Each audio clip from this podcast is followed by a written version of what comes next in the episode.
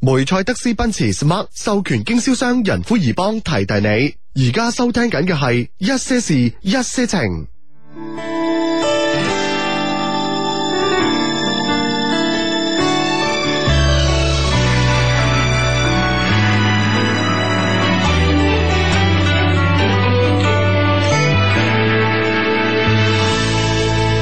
談情說笑，不止我倆在遺忘裏分享，在每段回憶的篇章，讓故事再回響。誰留意到欺君愛侶，亦曾試過爭取，道理像唇煙般一堆，奉勸着每一位一對。樂觀不只是我，自信也發現很多，然後愛着每段故事那一個。床前明月光，怎麼接下一句？誰人在同居，飲初戀的汽水？說着誰在品鑑誰，要遇見每次等累，當密友成為愛侶，堪稱壯舉。原來無定數，天邊角落找到，明日便回想，收音機中倒數。記住微妙的暗號，要是你仍然知道，感動故事隨你可去到。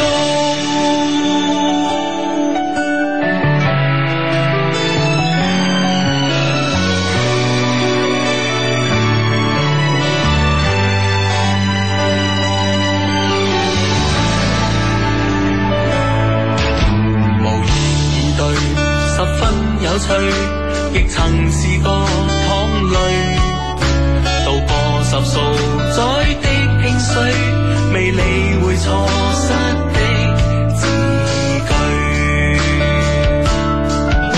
樂觀不只是我，自信也發現很多，其實愛恨背面，誰也會犯錯。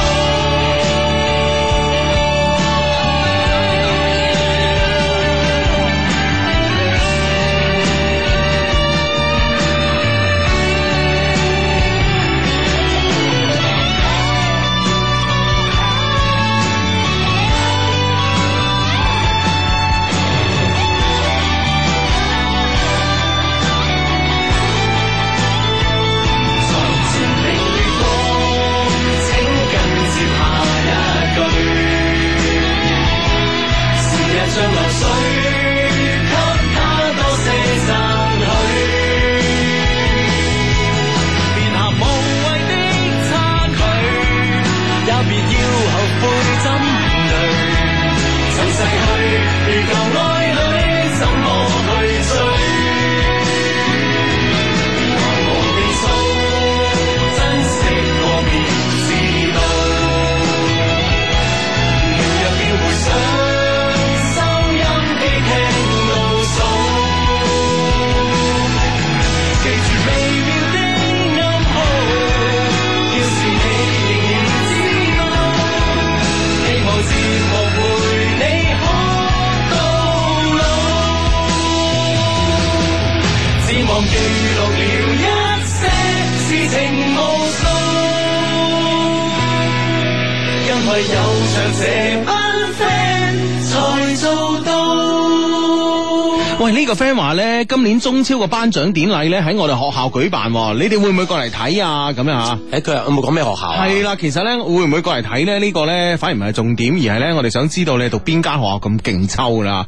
诶、我記得好似喺武漢嘅，好似之前話係嘛？係啊係係啊。咪會唔會用嗰大學嘅一個體育場館啊，咁去做一個咁樣嘅頒獎儀式咧？哦哦，都有可能啊，有可能啊係咯啊，因為武大係好靚噶嘛，啊，武大咧就每年咧四月份就櫻花樱花啦，咁吓，咁诶，當然即係另外另外一樣嘢就係武大啲女仔都幾靚喎。係 嘛？系啦，相信包括埋我哋呢個 friend 啊，我哋呢個發诶发微博俾我 friend 嘅名咧叫诶 Jenny 吓，Jenny Chan 吓，嗯，係啊，我諗都係一個靚女嚟㗎，係啦，咁啊講一講俾我哋聽係邊間學校嗯嘛，等你確認一下係嘛？係冇錯啦喂，呢個 friend 一開始就問你啊。係點？佢話：阿志，你幫我問下 Hugo 啊，以佢多年嘅武學修為咁，嗯 唔知幾多年，夾埋廿零年都未夠吓。六脈神劍勁呢定係獨孤九劍勁？哦，呢、個冇得比噶，呢、個冇得比，因為六脈神劍咧就係诶純以運氣啦吓，係將我哋嘅將我哋嘅身體裏邊嘅即係诶六道呢個經絡打通，然之後咧通過呢個高深嘅內功咧，通過手指啊嚟射出啲無形劍啊氣。劍氣傷人咁吓，係啦以最勁就係飲酒可以咁樣滴出嚟啦， 係嘛？ 呢呢呢個呢呢個係你有呢個好有呢個需要啊！ 啊夜場同咁多女仔飲酒係嘛，即係係嘛，啊即係你呢啊下子酒又唔得係嘛？ 咁唔得噶嘛，俾人係啊俾人侮辱咗點辦咧？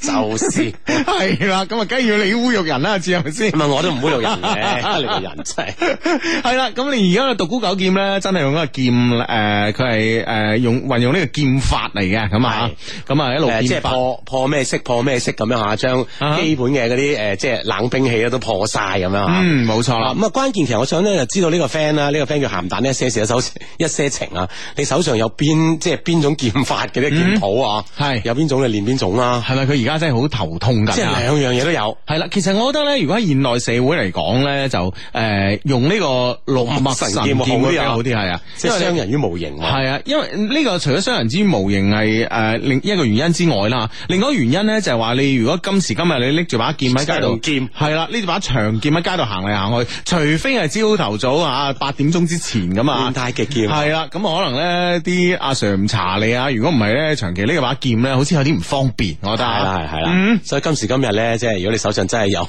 個劍譜咧，相信都係練呢個六脈神劍咧，會好使啲啊。係啦，冇錯啦吓，咁咁啊，啊，練好就講俾我哋知啊系。啦，我多年嘅武學修為啊，呢啲我答咗你啦啊。 係咁啊，呢、個呢、個 friend 咧就話平時咧唔得閒咧實時聽，而家咧喺的士上面實時聽，恭喜發財咁啊！cat 啊五二零 life 啊，多謝你咁啊。啊！呢個 friend 話 Hugo 阿志啊，今日係小光棍節啦，你哋又多咗個小低迷 啦。早上出世㗎，而家一家三口咧喺四二一軍醫院撐你哋。嗯琴日咧恒大就豪取五連冠啦，今日我就成為咗人父，人生就何其美好啊！撐你哋到八十歲啊！哇係哇老陳啲一些事一些情真係 啊哇，老陳恭喜你喎吓！恭喜恭喜即係恭通喜常呢一個人咧，诶、你話即係俾人叫老陳咁，但係咧仲未做老豆咧，呢樣嘢咧，似乎咧就係講唔過去啊。係啦但係咧，當你做咗爸爸之後咧，你啊，無論人哋嗌你老陳啦，定係你自稱自己為老陳嘅話咧吓，咁我覺得咧都順理成章好多嘅吓。系啊，嗯哇！呢個 friend 話：，哇，凍凍地沖涼去先，邊沖涼邊聽節目。喂，咁啊，會唔會俾隔隔離屋認為咧係三個人一齊沖咧？咁樣咁有乜問係題靚咧？女發上嚟㗎。啊係啊咁有咩問題係咧？呢樣佢都嘢係即係羨慕妒忌恨啫，係嘛係咯係由咯。佢妒忌下。係咯係咯係咯，啊！本來靚你已經係靚女啦嘛，我相信隔離屋已經對你充滿遐想㗎啦，係咪先哇吓估？唔到今 日嗬，啊！咁猛料啊！啊即係以以後都唔敢垂涎 你啊！會唔會覺得哇呢、個女仔咁 open，會唔會更加垂涎呢？阿 志？咁啊，加多個咧咁，唔 知你系啦，呢、個个 friend 咧叫哆啦 A 夢啊，佢相低晚上好啊，聽你節目幾年啦，今晚咧第一次發上嚟，我遇到一個中意嘅女仔，過幾日咧就向佢表白啦，求兩位相低咧讀出，希望咧我會表白成功啦，咁啊，嗱咁樣咧，其實诶、呃你既然咧聽到我哋節目幾年啦，咁啊，我哋節目裏边咧，其實咧對一個诶、呃男仔對女仔嘅表白咧，其實係有幾點嘅提示嘅吓，嗯、第一點咧就係話咧，如果咧你未诶、呃好诶。嗯诶，好掌握到咧對方嘅諗法嘅咧，貿然咁樣表白咧，其實失敗嘅機會咧會比較多嘅吓。咁咧，我哋反而咧建議咧，你哋多一啲嘅呢個身體語言嘅交流嘅情況下咧，先至係表白。咁呢樣嘢咧係會更加穩陣噶。呢個其一，其二咧就係呃男仔咧同女诶、呃男仔咧同女仔表白之後咧吓，咁啊食檸檬啊嘛，女仔話我而家唔想拍拖嗱。通常女仔咧有三種講法嘅，第一種講法咧就係我而家唔想拍拖，啊係啊。第二第二種咧就我而家未準備好拍拖。啊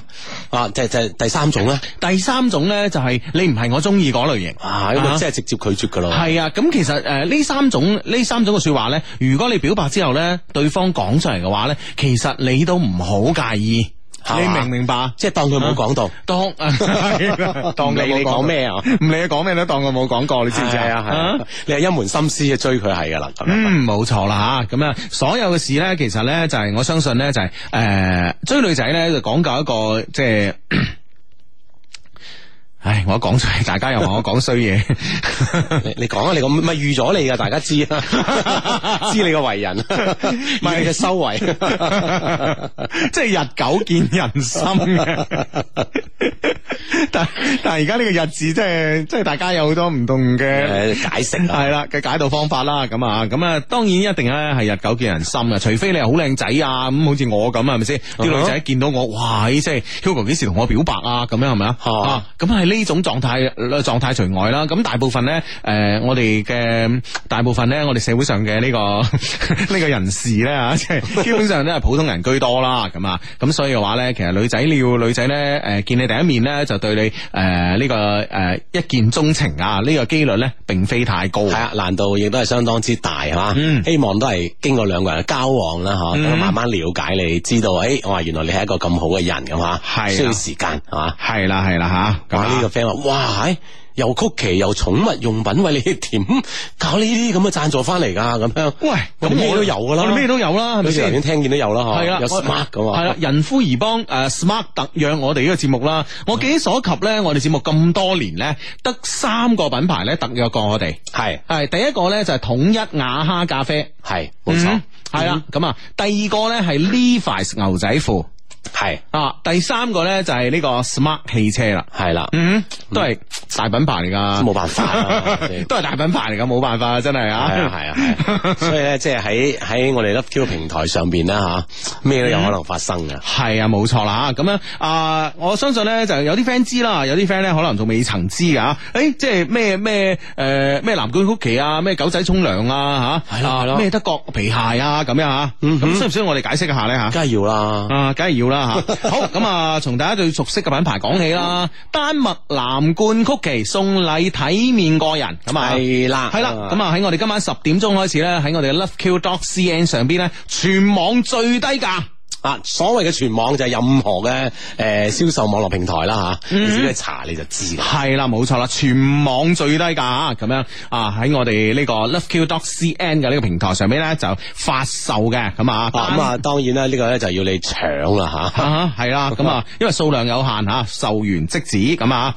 咁啊，另外咧就係呢個狗仔嘅目錄啦，呢、個狗仔嘅目錄咧就叫做妙寵啊，诶深妙寵物沐浴露吓，係二千毫升裝嘅吓，有四種唔同嘅功效啊，可以俾佢選擇啦，咁啊，有咧係全效通用型啦，去污特效型啦，貴賓犬專用啦，同埋艾草藥用特效型嘅咁啊，嗯咁啊，诶、上我哋網站咧，就每一種嘅類型，即係除咗呢個貴賓犬專用之外咧，其他嘅類型有啲咩嘅特色啊？咁啊，如果你屋企咧係有養狗仔嘅，有養狗狗嘅，咁啊，咁咧歡迎咧就上我哋嘅網站睇睇啦。同埋咧啊，買咗呢個狗仔嘅目錄之後咧，仲可以去點樣？仲可以咧去狗迷會各加盟店嚟哇幫呢個狗仔沖涼嘅，哇係免費㗎。係啦，留意官網啊，三個 W dot L O V E Q dot C N，今嗯晚十點準時開搶吓。系啦，咁另外咧就係嗯呃大家都知道啦，我今年嘅年頭去咗德國啦，咁啊，我發現咧呢個一個非常之好嘅呢個德國牌子，嗯啊，呢個德國牌子非常之好，做鞋啊係啦，做鞋嘅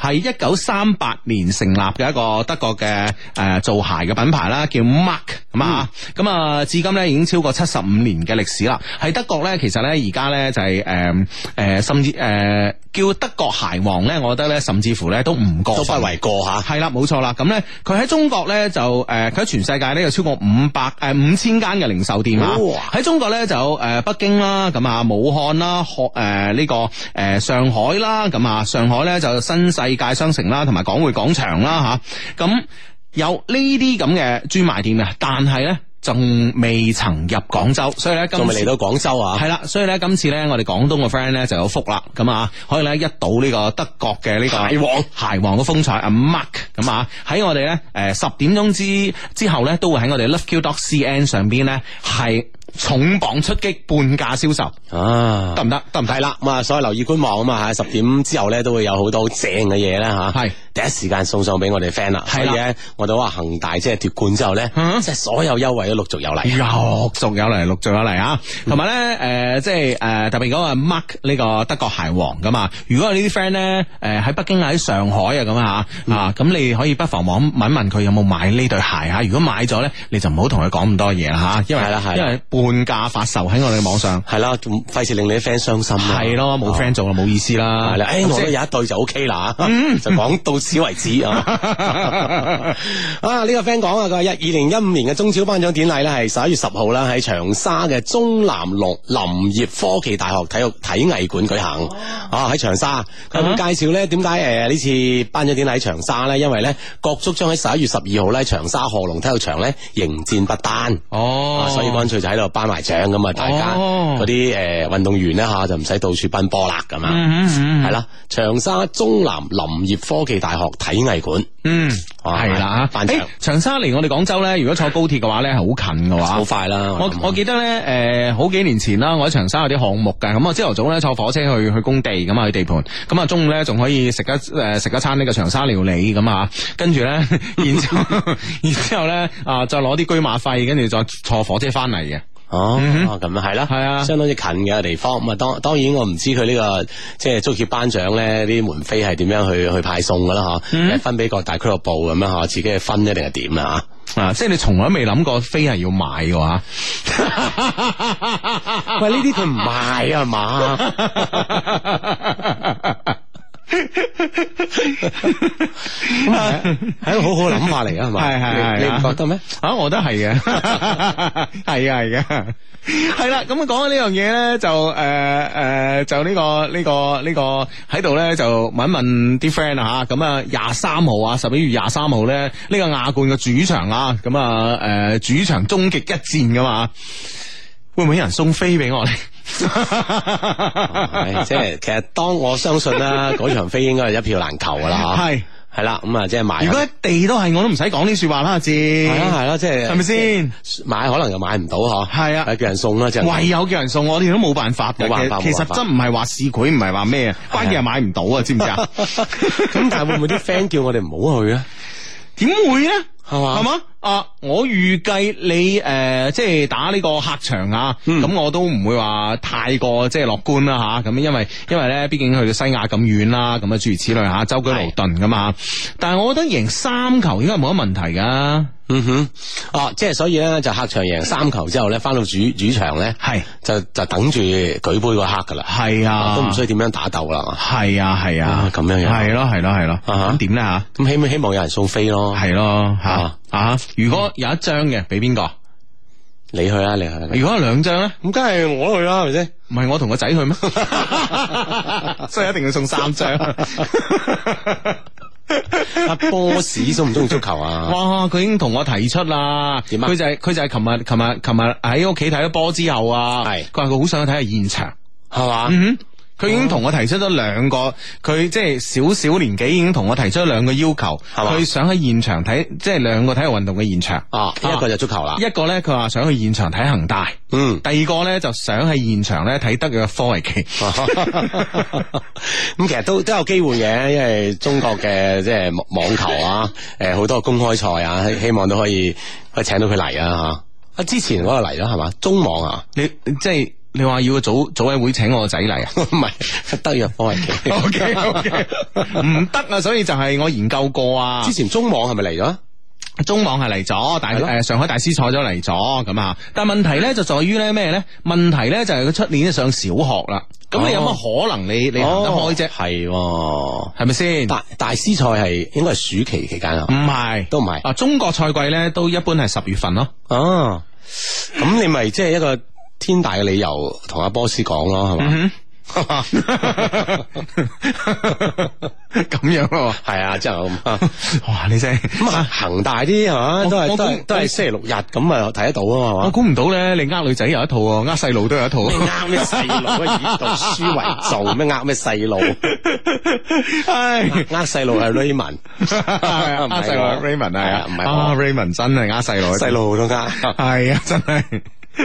好呢、個 friend 話：我偷偷喺我老公嘅诶袋入邊啊，咁啊發現咗兩個安全套，係咪每個男人咧都會放安全套喺身邊嘅咧？咁樣吓，咁我覺得咧哇，嗯，係咯，你有冇啊？冇啊，嗱，你係一個唔負責任嘅男人啦，係嘛？嗯，你袋有冇啊？我而家有啦，真係啊！啊，梗係啦，我 冇帶上哦嚟，你大直播室帶唔到袋上嚟噶嘛，係啊係係，啊啱嘅啱嘅啱嘅。係。哦，咁樣樣。系啊，咁所以咧呢樣嘢係嘛，即係我覺得一個負責任嘅男人咧，都應該係有呢個安全套喺身嘅，係嘛啊？嗯，呢呢啲嘢話嚟就嚟嘅咩？要咁要咁準備咩？咁你知啊，呢啲激情一到係咪先吓？哦係嘛係嘛係嘛？特別我哋結咗婚嘅呢啲係嘛？ 啱嘅啱 嘅啱㗎嘅係嘛？即係即係嗱，出年啊就七年啦，我結婚啦，係咪 先？咁咁要開始即係開始要即係即係即係要。唉，係嘛算啦，講啲其 他嘢。呢個 friend 話：，喂，點解阿志把聲好得咁快嘅？哇，咁仲你係唔好啊，咁好係辛苦啊。咁但係比琴日已經有好大嘅係係好返好多係啦係咯，比琴日有好大嘅進步咁。時間可以治療一切噶嘛？當然啦，啊話大家知係啦啊。所以大家嗱，對於我琴日推測嘅原因咧，大家更加無需置疑啦，係咪先？咩無需自嗯 疑啫，先咁始終會好啊嘛，係咪先？ 啊！呢個 friend 咧就係誒你哋啱啱講講嗰個咧，呢個誒誒呢個狗仔嘅目路咧，係咪咩狗都啱用㗎？咁吓，佢話單身狗得唔得㗎？咁我啊諗，都得噶，我諗得實得啦，係嘛？單身狗係最自由噶，你想點就點，係咪先？係啊冇人管你，冇人理你，係咪先？ 想話人理都冇人理你啊！你啊，你係咪先？真係慘啊！真真係慘啊，係咪先？ 你用咩目路都冇人理你。冇人理你，好自由 free，啊 隨便。真系惨啊！真系惨啦！好啦，咁啊，再睇睇啦，所有屋企咧有狗狗呢個寵物嘅 friend 咧，都可以咧上嚟睇睇啦。呢、個个深妙寵物沐浴露嘅，咁啊，深妙寵物沐浴露，嗯啊，掠嚟啱啊吓。啊哈啊啊！呢、個 friend 叫小灰灰，微信度問，佢話我想問啊，大學見呢句話係點樣嚟嘅？意思係咩？可唔可以詳細講下你哋嘅發展史？哇！我十年前先開始聽，平均一年聽四次左右。近期咧先聽翻，希望解釋下啦咁樣。哇！喺即係即係誒、聽咗十年，聽咗四十期，即係簡單嚟講，每個季度聽一期，係啊都好精益求精啊好喎。正嘅，唔知對嗰一季啊、嗰一期你有你有冇選擇嘅咧？你係好隨機嘅咧嚇。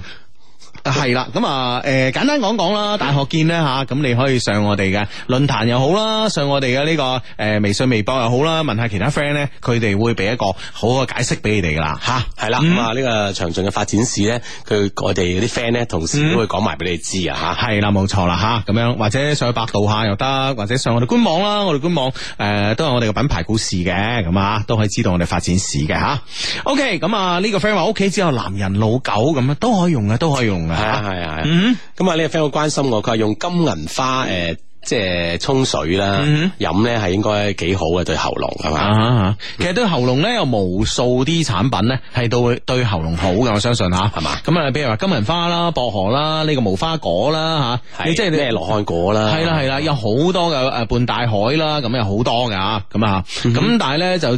對於一啲激情過後嘅呢啲誒聲音嘶啞咧，咁誒、呃用邊種比較好咧？歡迎咧大家提供呢個意見嚇。嗯哼，嗯，哦呢呢個 friend 話叫我提醒下你，喂佢話你漏咗咩丐幫骨煲啊，啊係啊。嗰個係佢係送禮品啊嚟嘅送禮品，送禮品啫，啊，係啦，係啦，係啦，喺度送禮品。嗯送禮品就就就就唔止咗幾家嘅，我哋講特約咁計啊。系啊，特約我哋節目即係現兜兜俾錢電台，又冇俾錢我哋嘅吓，即係我哋好記得呢啲噶 嘛，我哋呢記住 你，啲咁嘅品牌係嘛？ 我哋記住你咁啊，太好啦！為我哋喺台領導面前爭面子，咁係咪 先？對嗯對對啊嘛， 所以咧呢啲我哋實記得嘅咁啊，當然啦，丐幫骨煲咧都係誒、呃都係我哋一個非常之好嘅一個合作伙伴啦，咁啊咁啊誒之前咧都有喺我哋節目度送過呢個丐幫骨煲嘅吓，係。啊！呢、個 friend 話我我哋聯通公司咧今日喺廣工舉辦呢個運動會啊，嗯我一千五百米攞名次啊，嗱好係攰咁啊。不過咧最尾都有啲獎金獎勵下咁啊，都幾開心咁又啊又冇講個金額大小 喎，係咁開心應該都唔少啦。係啦，冇錯啦，啊啊，同埋哇呢啲咁嘅呢啲咁嘅大國企喎，係咪先？聯通啊係咪先？你而家將啲食飯錢全部攞晒嚟開運動會，係咪？你諗下幾勁啊？係咪啊？ 人哋以前都有開應該，係嘛係係咪先？啊係咁啊，當然以前獎金哦咁可能以前都有食飯噶嘛。係係八項規定未出嚟之前，以前食飯嘅消費都好勁噶嘛。係咁而家將食飯嗰嚿啊放咗嚟跑步呢度啊嘛。哦即係增加呢個獎金額，啊係咪先呢個獎金池啊，大晒。係啦，冇錯啦，係咪先啊？好咁啊，呢個 friend 咧就話誒啊啊 James 哥啊，James Lam 啊，的一些事一些情啊，兩老啊，我係澳洲嘅低迷啊，James 哥啊，求讀出啊，請 Hugo 咧用真誠嘅聲音咧代我同阿嘉欣講聲啦吓。之前咧因為我自己忙。啊！ 之前呢，因為我自己忙而對你呢冷淡，甚至乎呢疏遠你，真係好對唔住啊！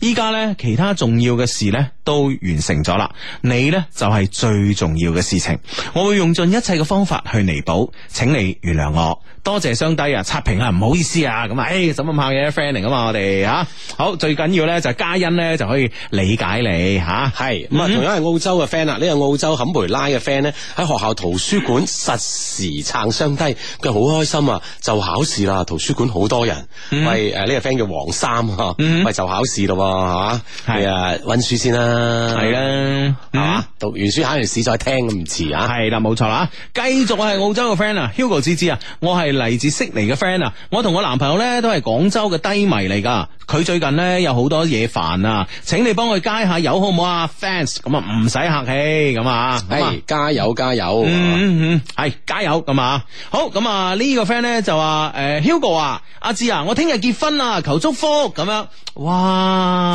哇！恭喜晒，恭喜晒，恭喜晒，恭喜！晒！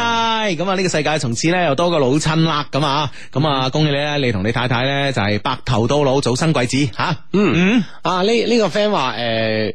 佢話我上嚟即係同你哋講一聲晚安，我瞓覺啦。咁嗯佢話我今日我竟然唔記得咗食雪糕喎，太對唔住我個名字啦。呢個 friend 嘅名叫女王愛雪糕咁樣嗯哦嚇，即係每日必食一隻最少。啊啊，誒，其實雪糕誒，你中唔中意食雪糕㗎？我一般即啊一般係即係即係唔會主動揾嚟食嗰種啦。嗯係啊係啊。啊，其實咧，誒、誒、我食過咁多地方嘅雪糕咧，我覺得最好食嘅雪糕咧就兩度啊，係嗯哦一個北海道嘅雪糕，一個咧就係瑞士嘅雪糕，係嘛係啊，哦即係諗下想去食嗰種啊，係嘛？啊。係啦，咁啊，中意食雪糕嘅 friend 咧都可以啊。如果真係去，可以試一試係嘛？嗯，係啦吓，好呢、個 friend 咧喺度問啦，有冇廣州財經大學四大四嘅 friend 啊？求幫忙啊！我聽日要去個國，我聽日要去廣財，但唔識路啊，路痴一個，求攜帶咁啊！有識路嘅 friend 咧，可以咧揾揾我哋呢個 friend 啦吓。梅賽德斯奔馳 Smart 授權經銷商仁孚怡邦提提你，而家收聽緊嘅係一些事一些情。系啦，咁啊，多謝啦，仁孚怡邦啦，吓、呢、個 Smart 特約我哋呢個節目嘅，嗯咁啊、Smart 呢部車咧，其實咧就係、其實我自己係好想擁有嘅一部車嘅，係嘛係啊，真係噶。啊係點點解你會想擁有 smart 嘅咧嚇？啊，我覺得咧，即係诶，识、識女仔會比較容易咯，係 嘛？smart 晒令自己都 smart 埋。嘅人醒啲啊嘛，你知唔知啊醒好多啊嗱，我同你講咧，點解揸 smart 咧係會識女仔咧容易啲？我同你講啦，啊嗱、诶，俾、三部車你揀，你覺得女仔最容易上嘅係邊三诶边一部車？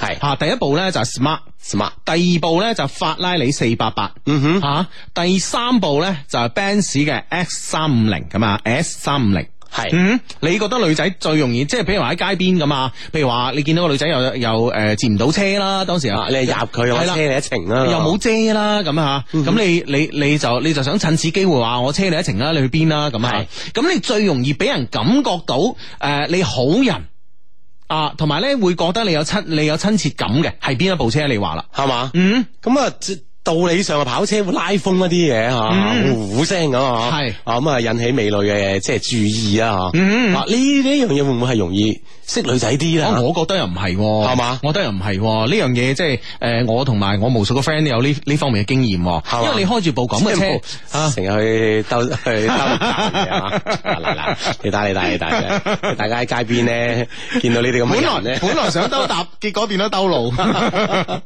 係啦。咁咧，你因為你你如果咧你開住部法拉利咧吓咁咧，咁你停低，哎誒誒誒，你去邊度啊？我車埋你啊！咁人係哋咧女仔嗱。誒、女仔咧，如果上車嘅話咧，因為之前咧網絡上邊咧係有有一個咁嘅測試有一個女仔測試嘅，大部分女仔咧開住啲超跑佢都會上車嘅，係所以咧，自從自從呢、個呢、個呢、個視頻出咗嚟之後咧吓，咁好多女仔咧心裏邊有介意啦，係就會唔會第一你會唔會玩我？第二咧，我上到呢部車，我會唔會就好似嗰啲女仔咁樣？啊啊哈！即係呢樣嘢會，即係你你人啲女生我懷疑你車佢嘅動機嗯係啦啊你究竟想點先？係兩兩個懷疑，第一個懷疑即係話會唔會係玩我啦吓，又係係做緊一個調查啦。第二個懷疑咧就係我會唔會好似嗰啲女仔咁樣？你知啊，其實雖然我雖然咧誒，佢內心深處係啊都係同嗰啲女仔一樣， 佢都係佢都係想買呢個 Chanel 嘅咁啊啊，絕對啦但但問題呢呢，因為有呢個視頻出現，我就唔想好似嗰啲女仔咁樣噶啦嘛，你明唔明白？啊即係佢要同佢劃清呢個界線。係啦，喺心理上邊咧，自己咧就設立咗一條界線喺度噶，咁所以咧，誒、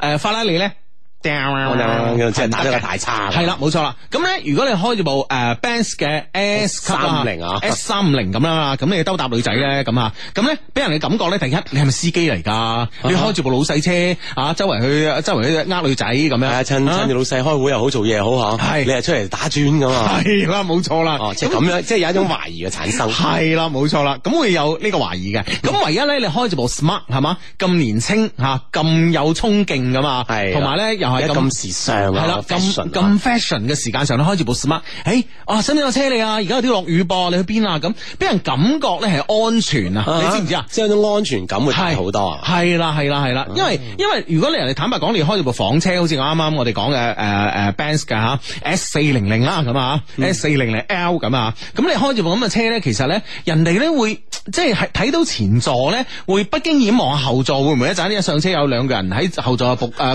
即係即係突然間咁樣誒趌出嚟啊，諸如此類，驚噶嘛。但係你 Okay Smart 你係雙座位車嚟噶嘛，嗯係咪先？係啦，咁啊，嗯而且咧就係誒呃 smart 誒出咗新款啦，嗯就應該係更聽講係更加型噶哇，啦。好靚好靚！我嗰日咧去誒仁夫怡邦咧做誒誒幫幫部車即係做啲保險啊嗰啲嘢啊，嗯咁啊誒咁我見到有兩部喺度，一部咧就全白嘅，一部咧就係白色，但係咧有個黑邊嘅咁樣，哦好靚兩部靚到不得了，特啊別嘅尾箱，我覺得即係話驚為天人，這樣子，個尾箱大到我同你講你不可想像即係。你估唔到呢一部咁細咁小巧嘅車吓，係可以可以裝到咁多嘢啊！開裝好多嘢，好多嘢，你真係估唔到。而且呢個座位咧已經改咗啦，嘅座位咧而家新嘅 Benz 誒、Benz Smart 咧喺仁孚怡邦買嘅，其他買我唔知啊。咁咧佢咧就係跑車座椅嘅，嗯哦桶型即跑車係座桶椅。型，即係將你嘅身體咧，即係包裹住。係啊係啊係啊係啊，哦咁型係啊，同埋咧入邊嘅內飾咧有好多好多，比上一代咧進步得太多啦。係啦，咁啊，比如講啱啱啱出嚟做嘢嘅，我我哋啲 friend 啦，嗬，誒，其實都可以考慮下呢隻咁型嘅車仔啊嘛，嚇嗯，係啊係啊，又慳停車位喎，一個車位又停兩部車。正。 啊，呢個 friend 微博上講佢話：，喂，阿志啊，你開下金口啊！如果今年我可以脱單嘅話咧，我炒一次呢個牛津字典咁樣。嗯，啊，呢個 friend 叫做 Ken 陳宇健啊，嗱，記住你啊，你肯定可以脱單成功噶啦。嗱，阿志你係咪咁壞啊？我點壞啫？吓、佢差字佢可以脱單喎，佢自己講我。你係咪咁壞啊？你係咪咁？唔係唔係唔係壞？你係咪咁蠢啊？我我又點咧？吓、我抄一次牛津字典好唔好我啊差？四個字啊嘛。 係啊唔係唔係從頭抄到尾呢啊。啲咁嘅壞人，呢啲咁嘅彈弓啊！我五歲就識裝啦，哦真係真係壞人壞開有條路啊，即係好人往往都俾壞人算計嘅，真係真係冇辦法啊先。 唉，哦嗰時啊，我記得我上小學一年級啊，同我媽講啊，嗱，誒，我媽話你暑假有咩安排啊？我話我抄新華字典，哇，我媽開心到咩開心咁，啊到咁積極咁勤力啊結果一轉頭 我抄寫咗四個字俾我，抄完。唉，咩人嚟？啊问你怕未？真系 啊！ O K O K，啊，無論點啦吓，都祝福佢啦吓，脱單成功係嘛？嗯，好咁啊！呢個 friend 話 Hugo 係一個女生咧咳咗好耐啊，金銀花冇用啊，咁啊，咁啊睇個寒咳定熱咳啦，咁啊金銀花咧其實都要慎用嘅，咁啊，因為乾金銀花咧特別女仔啦吓，咁啊金銀花咧就誒誒比較寒涼啊啊吓，吓，咁咁啊啊對女仔嘅身體啊，係啦，對你真係體質咧可能會多少影響咁啊，所以呢樣嘢慎用吓。啊睇你受唔受啦咁啊。嗯，啊咁啊呢呢個 friend 話誒咩新會嘅陳皮水好啱我係嘛？係係嘛？O K O K，多謝你啊吓。嗯嗯嗯，系啦，咁啊，好咁啊，诶、呢、個个 friend 咧就話，呢、個个 friend 咧就 Hugo 啊，点样先去忘記一個人咁啊？我相信咧，我哋嘅诶。呃大家都知道啦，我哋嘅大腦咧嘅記憶部分咧就係、一個咩海馬體啊、咩海綿體啊，諸如此類啊，反正嗰啲體度 咁咁多遠嚟，系啦，咁咧，但系咧，诶，呢啲所有嘅呢啲诶大腦嘅入邊呢，負責記憶嘅呢啲奏摺啦吓，咁咧係會根據咧我哋嘅，其實隨住我哋年紀嘅增長咧，而呢個奏摺就越多嘅。你話咧，真係喺科學上邊嚟講咧，诶減诶減退對某一件事或者某個人嘅記憶咧，其實咧並唔容易嘅，因為咧佢已經好似一個诶你嘅大腦好似硬盤咁，佢已經將你深深刻咗入去啦。係吓，因為我哋大腦入邊有好多嘅奏摺啦，就負責啲記憶嘅咁啊。咁但係呢樣嘢唔緊要噶吓，當你記得嘢多嘅時候咧，你就會容易忘記一啲嘢噶。呢個咧我哋日常生活中咧太多呢咁嘅例子啦，係咪先？你出門口要我帶七樣嘢咧，咁我分分鐘咧就只係帶五樣或者六樣 啊啫。頂總係會帶 少啲啊。系啦，冇錯啦，咁啊吓，咁所以咧就诶、呃所以咧，當你啊、你咧想忘記一個人嘅話咧啊，咁你嘅方法咧唔係話我以後都唔敢拍拖啦，我我呢次受傷受得好緊要啊，呢個係錯誤嘅方法嚟噶。如果你係咁諗嘅話咧，其實咧你根本上忘記唔到上一段感情對你帶嚟嘅傷害又好啦，上一段感情令你遺憾嘅幸福又好啦，你都唔會忘記嘅。你唯一可以咧盡快忘記佢咧，就係、係你開展一段新嘅感情，同埋喺感情世界裏邊咧，你放膽咁去遊日。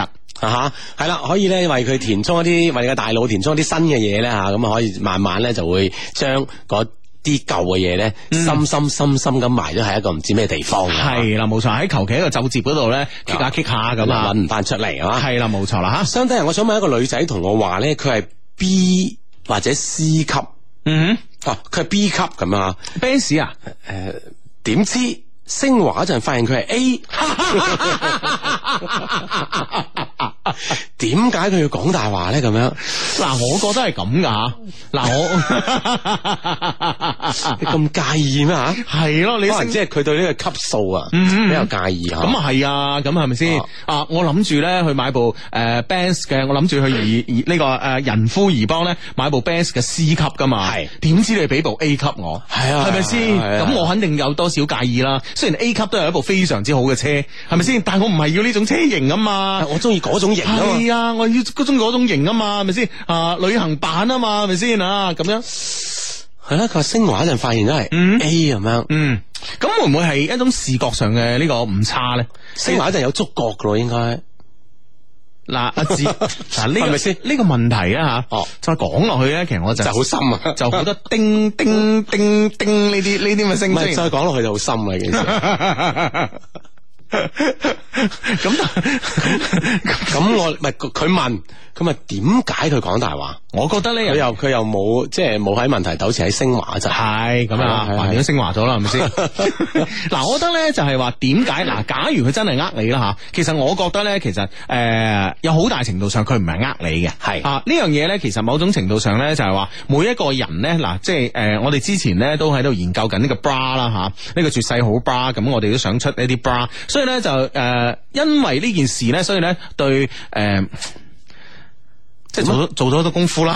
啊 我我想講話對胸型有所研究啊，驚人誤會我係咪 先？係啦，咁啊會做咗一啲嘅诶科學上嘅一個調查嘅咁啊，咁咧其實咧其實唔同唔即係你以為加科學 兩個字，即係呢件事就好好科學啦，好啲咁啦，咁啊係冇衰格啦，好啲啦，好啲啦， 好啲啦，多少人唔係加科學兩個字嚟啫。 啊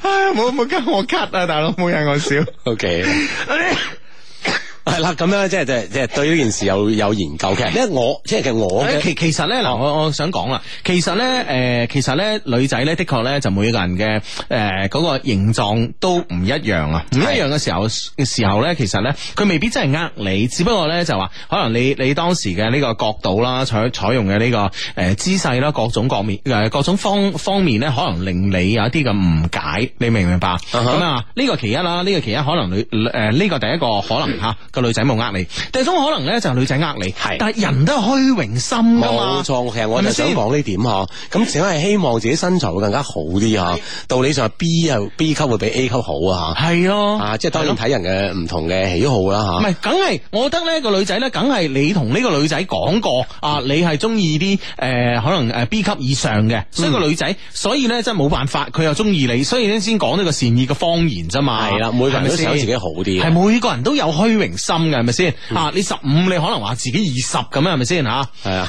咁呢啲呢啲所有嘅嘢，即係大家唔好介意啦。關鍵係你愛呢個人咯，係咪係，先？其實呢啊啲咧都唔係誒咩大話咁吓，係啦就算係都係善意嘅。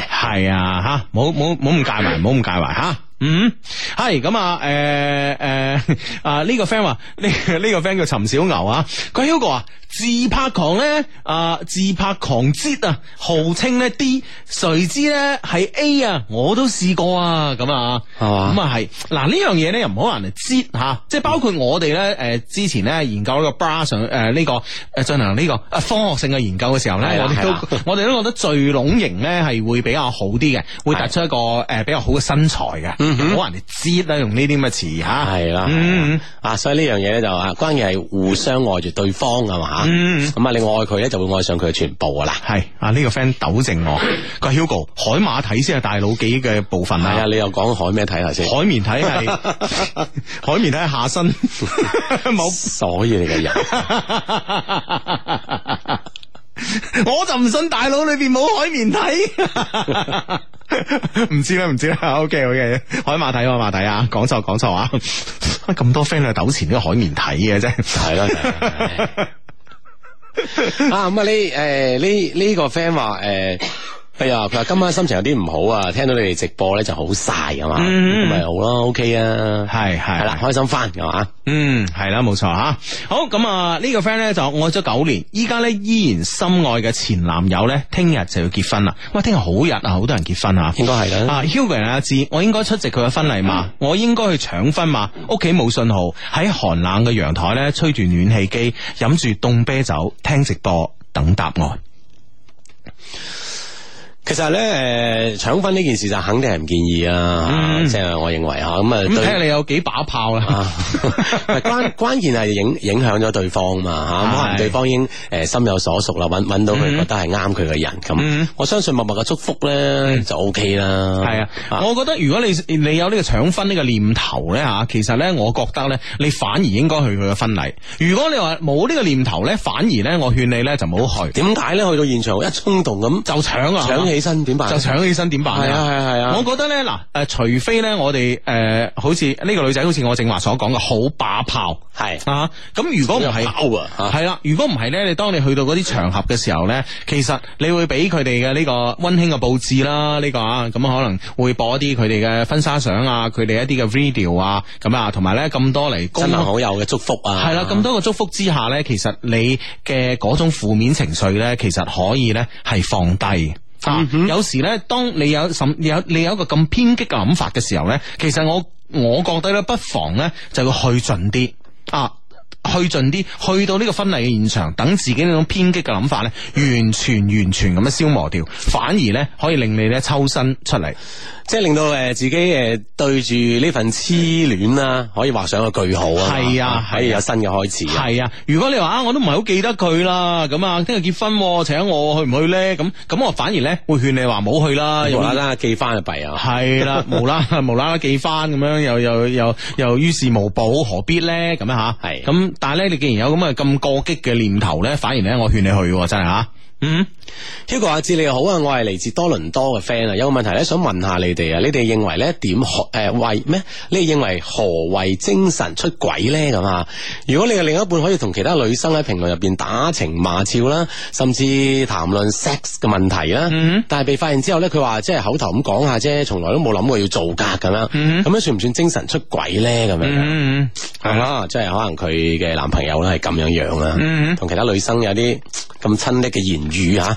诶、呃我覺得咧，其實咧，如果係诶同呢啲女生有啲咁嘅言語咧吓，咁、有啲男仔佢佢即係佢比較中意同女仔诶、呃、开玩笑咁啊，诶、甚至乎咧就中意，甚我識得有啲男仔咧係中意同女仔玩曖昧嘅，係啊，但係咧係诶有達之上，但係戀人未未就滿係啊啦。口頭上而已係嘛？系啦系啦，咁诶、呃我覺得有啲咁嘅男生咧，亦不足為奇。咁啊，我都我都識吓，咁口花花呢啲我哋俗稱吓。咁但係咧，诶、俾女朋友見到，或者啊，或者講咧，唔介意自己女朋友見到嘅，咁我覺得呢啲男仔咧，其實係唔尊重自己女朋友噶。嗯哼。係啊，係啦，即係你既然有呢個愛好啊，當然呢個愛好係好與壞另計啦，吓、咁你起碼你識避忌啊嘛。係啊。係啊，所以我覺得诶、呃多多少少，我唔我唔知你兩個關係係點樣，但係咧，我覺得佢多多少少咧，佢係唔夠尊重你㗎。嗯啊嗯，係啦，咁啊，诶、係咪精神出軌咧？其實呢呢樣嘢真係可能真係因人而論咯，要嗯係嘛？嗯，系咯，咁啊，又唔可以话即系就系咁样就精神出轨嘅。有时咧口花花咧系冇目的性嘅口花嘅。系 咪先啊？係啦同埋即系倾 sex 方面嘅問題係咪？我哋一些事一些情傾咗咁耐啦，係咪先啊？即係又唔見， 又唔見佢點係咪先？啊唉啊咁啊，呢诶呢呢個 friend 啊話呢個 friend 大鑊啊！點點點點點係係點啊啊！你你先講你嗰個啊！係嘛？呢、個 friend 話佢係嚟自悉尼嘅咁啊，係佢話求讀出啦。而家我同我男朋友都係廣州低迷咁啊，啱成日啱讀咗啦。單節目聽嗰、個係嘛？系啊系啊啊，唔，OK，系 OK 佢話最近工作上有好多嘢煩啊啊啊，幫佢加下油吓。好呢個 friend 咧，诶，佢話低低啊，前幾日咧知道咗男朋友因為飲醉酒出咗軌。哦嗱，正話嗰個精神出軌呢個咧事實出軌啦吓。啊，身體出軌嘅嘛。係啦，我原諒咗佢，佢都咧應承我唔會有下一次。但係咧我，但係咧我而家咧覺得真係好冇安全感啊！本來咧我哋感情咧好好噶，我根本咧冇諗到佢會做啲咁嘅事。雖然咧我哋好翻啦，但係咧我嘅心咧仲係有啲唔舒服，應該點算噶嘛？咁我覺得咧喺你原諒佢嗰一刻咧，其實你已經咧再一次同自己證，再一次咧同自己證明咗你係愛佢嘅。係。嗯，如果咧你你冇足夠嘅愛咧，冇對佢足夠愛咧，你喺嗰一刻你唔會原諒佢嘅。所以咧，我覺得咧，你而家咧唔好諗咁多。既然咧你原諒咗佢，阿志啱啱都講啦，係咪先？呢、個屬於咧肉體出軌。有時咧人在江湖身不由己， 逢場作興啲嘢，男人少不免噶啦，你咁樣 解釋，死得啊！咪就係唔咯。係唔係啊講笑啦吓，啱啱嗰啲咧電視劇裏面經常會講嘅對白噶嘛，咁咧就係話佢诶，佢、肯同你坦白，已經咧證明咗佢對你咧有光明磊落嗰一面，吓，咁啊，而且內心係有悔過嘅一面。嗯系啦系啊，如果唔系使乜講你知啫，係咪先？啊，所以咧，我覺得咧，既然佢咁樣係咪啊？既然佢做初一，你就要做十五，係咪啊？咁 你又出過一次， 係啊係唔啱嘅咁啊。咁我覺得咧，佢既然對你咁坦誠，咁我覺得你亦诶喺應承嗰刻，你又證明咗自己有幾咁愛佢，咁呢件事咪算咯，係咪先？係其實男女之間嘅相處，即係诶拍拖又好啊，結咗婚又好啊，其實嘈下交啊、嗌下交呢啲好正常嘅事嚟噶吓，唔好將佢當成一件事。嗯系係，啦，既然你已經原諒咗佢，咁啊，就將又讓呢件事咧成為咗過去吓，繼係續有你哋好嘅開始咁吓。係冇錯。 Hugo 阿芝咁啊，今日咧係我同女朋友 kiss 一個月嘅紀念，哇！啊，一個月前嘅今日啊，你要記幾多嘢啊？啊嗯有拉拉鏈嘅第一日啊，人哋就記住 kiss 咁唔得咩 咁啊係咁啊？P.S. 我哋兩個都係初吻嚟啊噶。啊，經過大學嘅洗禮，仲有初吻，係感覺好甜蜜嗯啊！嗯嗯幫我同女朋友講聲啦，小笨蛋，我會好好愛你嘅，並且咧會哦啊為我哋嘅以後而努力嘅，愛你的大笨蛋。哇！係好 sweet 嘅一個紀念日啊！系啊，好甜好甜啊！咁啊，希望咧你哋繼續甜蜜落去啦吓。好咁啊，呢個 friend 咧叫洛克文都吓，佢有冇讀運動醫學嘅 friend 啊？求大神指點啊！我報咗港馬嘅半程啊，平時咧跑十五公里左右，仲未跑過半馬。喂，十五公里同半馬咧，聽講差好遠㗎，真係㗎啊。係啊，啊眼睇咧港馬即刻就要開跑啦吓，於是咧上個星期咧打算嘗試一下半馬啦，點知跑到十三公里嘅時候咧，左膝外側咧就開現開始咧出現刺痛，哦啊牽引至誒、呃、牽引至大約大腿與與屁股之間嘅位置咧都出現刺痛，休息咗兩日，發現咧誒、呃跑五公里左右咧就會開始出現呢種情況啦，求大神解答吓，雙低幫忙讀出，Hugo 你點睇吓？咁咧嗱，我咧雖然咧就誒唔係一個熱愛跑步嘅人士啊，但我身邊咧有好多呢啲咁嘅朋友，佢哋咧都經常同我灌輸呢方面嘅知識。咁其中最重要一個知識咧就話，誒、呃膝頭哥如果受傷嘅話咧，要即刻休息，同埋咧即刻治療，因為咧膝頭哥咧係係我哋人體裏邊咧誒唯一一個咧只有誒、呃我 friend 點同我講咧誒只有一個運動方向嘅關節啊哈，啊哈哦，咁即係樣佢樣只有向向前同埋向後嗯直立啊向後咁啊，佢唔可以兩兩邊擺唔可嘅。以左右啊吓，係啦，佢話我哋嘅身體咧，其他嘅關節咧都可以前前前後左右四個方向都基本上得嘅。嗯咁、唯一膝頭哥係唔得嘅，得個單向嘅啫。啊，就係前後咁樣運動。所以咧，如果咧膝頭哥嘅側邊咧出現刺痛嘅話咧，要即刻停止運動同埋睇醫生嘅。係啦，會唔會即係話诶，誒即係咧诶，誒對上呢次練習咧，真係會會傷到啲肌肉啊，或或者係啲骨嗯骼啦吓，其實真係睇一睇醫生先得咁啊。咁啊诶，誒我從我身邊嘅朋跑步朋友得知咧，如果你真係要跑到半馬以上咧，其實你每每個月啊每個月嘅跑量咧係要有有一定嘅指引先得嘅，唔嗯係話貿貿然咁我突然間想跑就可以跑咁樣樣。係啊，係啊。啊，嗯所以咧要睇醫生啦啊！好啦，咁啊，運動醫學我又啊得啊，诶、皮膚科我得喎、 呢、個 friend 話多謝皮膚科聖手 Hugo 讓我重獲新生。哇！即係你我啊全科噶你咯，差唔你多幾。時醫過人哋啲皮膚啊？嗱嗱嗱，你講啦啊之前咧我頭咧生紅疹，開始咧以為生活咧唔注意衛生啦，結果張枕頭咧都換埋啦，結果都冇效果。喺你哋今年六月嘅某一期節目中咧，聽你哋講到咧吓德國咧有一個女生頭痕咧啊，加上咧呢個甩咗好多頭髮，用咗好多藥物咧都冇效果，結果咧停用洗髮水之後咧就好咗啦。於是咧我亦試住停用洗髮水，而家我頭冇事啦，多謝啊！啊唉，真係啊，嗯恭喜晒，恭喜晒啊！恭喜晒啊！係嗱啦，嗱咁可以康復啊，最好嘅係件係事啊係啊！皮膚科、婦科、诶、運動醫學、咳啊嗽，全科救命啊你！ 嗯未得未得未得未得未得，慢慢嚟慢慢嚟啊！今晚醉咗，終於可以同佢一刀兩斷啦！咁啊，呢個男啊男生發上嚟，感覺好放鬆，祝佢揾到可以，祝佢可以揾到更好的咁啊！嗯係啦，結束一段感情咧，其實對於彼此雙方嚟講，可能都係一件好事嚟嘅。係啦，冇錯啊！嗯啊呢個 friend 咧，呢 又 點啊？個 friend 咧。啊！呢、個 friend 我記得咧，前女友同我講過，話嚟 M 嘅時候咧，個胸部咧係會脹啲噶吓。不過依家咧都唔俾，都誒依家咧誒都唔係脹俾我睇啦。唉。啊，前女友， 啊你仲有噶嘛？其他人都會漲噶嘛係啊？點解咁糾纏咧？吓啊！世界何其之大，何必糾纏於一個空咧？係咪先？嗯，係啦，啊，關鍵有心胸就 OK 噶啦。嗯冇錯啦！吓，做男仔最緊要有心胸，知唔知啊？啊！呢、個 friend 話聽你哋節目已經好耐啦，隔咗四個月冇聽啦，因為比較忙，而家就聽翻咁啊 OK 啦咁啊，OK 咁啊，之前嗰四個月咧可以上官網方方面可以補 down 翻落嚟聽嘅。嗯，係啦噶吓。OK，咁啊呢個 friend 咧就話呢個 friend 咧就話咧精神出軌有機會啊誒。啊！呢、個 friend 話精神出軌，一有機會咧都會身體出軌㗎，睇實啲就啱啦，咁樣吓。嗯，OK，呢嘢咧又係我哋另外一個 friend 嘅建議啦，咁吓。係啦，咁啊，可能都係佢一啲嘅經驗之談咁啊。嗯，係啦啊，呢誒呢個 friend 就話誒，佢話咧可。求讀出有啲嘢咧，想請教一下。佢話咧，我哋性格咧就就比較內向咁吓，誒、唔知點樣同誒、呃其他人一齊玩埋一齊，好似冇咩傾咁樣，點算好咧咁啊吓？咁我諗可能咧就呢樣嘢就相信咧，通過我哋節目可以幫到你嘅吓。如果識到啲 friend，你可以問下有冇聽過呢個節目啊等等啊嘛。嗯我相信好多 friend 都聽過嘅咁吓。咁、嗯會唔會咧？將你哋兩個人嘅距離咧，忽然間就拉近咗。嗯咁呢樣嘢咧，就無論你係內向與否咧，其實係話題係有嘅。咁呢樣慢慢傾落去咧，就可以你嘅人際圈子咧會多係咗、啦大咗啊。冇錯啦，冇錯啦，啊，真試一試，試一試。真係啊又要多啲嘗試呢方面吓。嗯 OK，手上咧拎住一封嘅 email，嚟自我哋充滿感情嘅電子郵箱 loveq at loveq dot cn 嘅嘛吓。Dear Hugo 人志志晚上好，我叫 Fiona，係 LoveQ 節目嘅忠實低迷吓，係我哋一些事一些情嘅忠實低迷。我從零三年咧上初一咧就開始聽節目啦，直到依家做緊嘢咧都斷斷續續咧有收聽。雖然咧唔係每期啊都準時聽直播咁啊，但係咧以後誒、呃但係咧之後啊都會上官網重溫。按照國國際慣例咧，當然要讚下兩位助理啦。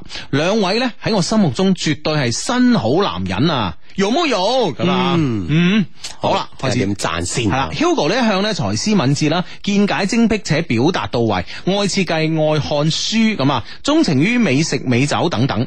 眾所周知啦，Hugo 特別顧家、有擔當、痛愛太太同埋 boss。喺節目中咧，不經意咧同我哋分享到同屋企人相處嘅點點滴滴，好羨慕你吓、即使係生活中嘅平凡小事啊，喺 Hugo 口述之後咧，我哋都可以感受到呢一家滿滿濃濃嘅溫馨同埋幸福咁樣啊！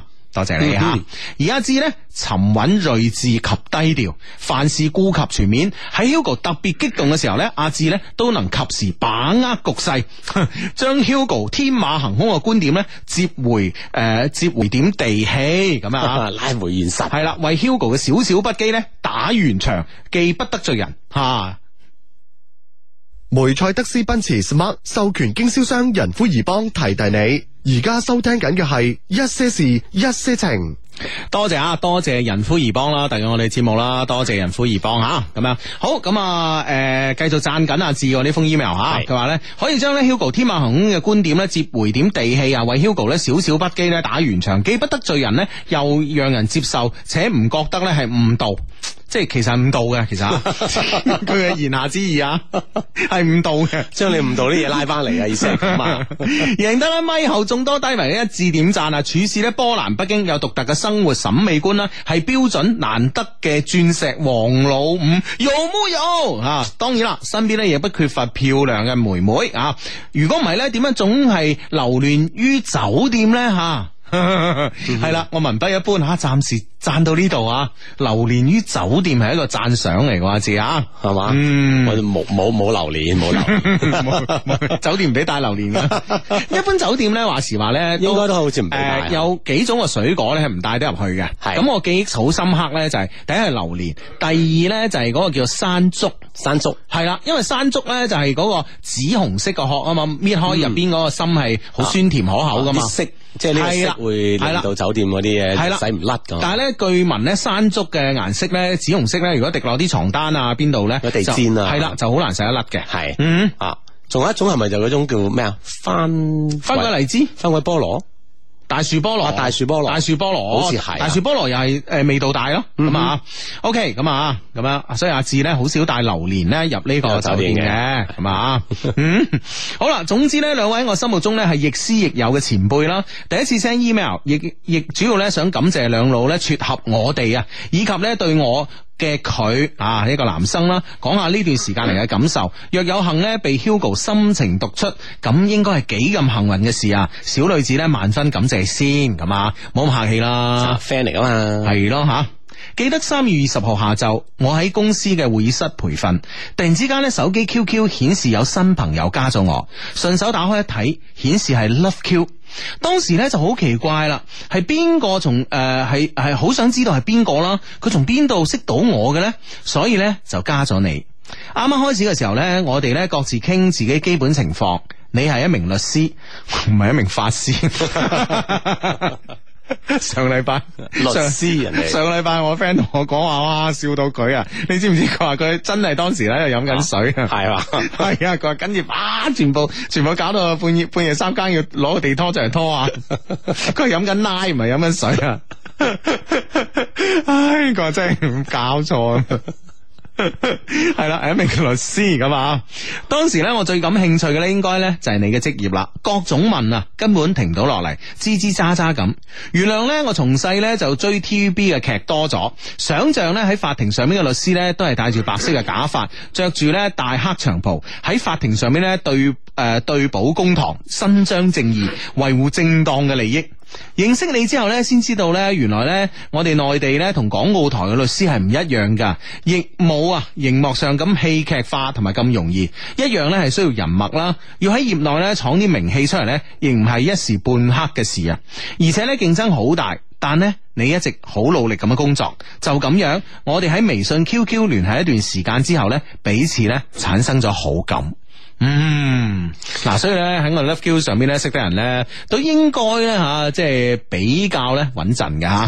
係啦，而且係有诶、呃即係有啲職業咧，的確係讓人咧覺得诶、又有神秘感嗯啦，而且對呢個職業咧有有好多嘅問題要問嘅話咧，嗯其實呢兩個人溝通係方便咗，係啊即係啊係無啦啦多咗個話題啊嘛。系咯，系咯，系咯，同埋咧，律師咧都有好多唔同類型嘅律師啦，就譬如我哋個 friend 阿羅律師咁啊吓，係啊每日咧淨喺度诶，嗱、我覺得咧佢一係喺外國旅行，係一係咧就喺接呃受電視台嘅採訪一。係接受電視台嘅採訪，一係咧同電視台嘅女主持咧就係唱食飯卡啊拉 OK 啊、唱食 K 啊飯啊、打保齡啊咁啊，係一啦係咧就喺度潛水啊、滑水，佢真係玩潛水嗰啲嘅 喎。啊總之咧未見過開工嘅喎，係嘛？係咯佢只可能只有將開庭嗰啲嘢冇講係嘛？係啊，係啦咁係啦但係佢邊有時間 啫？你要諗下佢啲時間先得㗎， 知係啦，咁啊，即係所以咧，呢呢呢個行業咧係係好值得傾嘅話題。係啊，啊得閒揾阿羅師上嚟傾下偈啊。係啦係啦喂，佢都係一個神人喎。神到咩咁啦？嗯系啊，一个神人啊，吓罗律師吓，请記住呢個名字。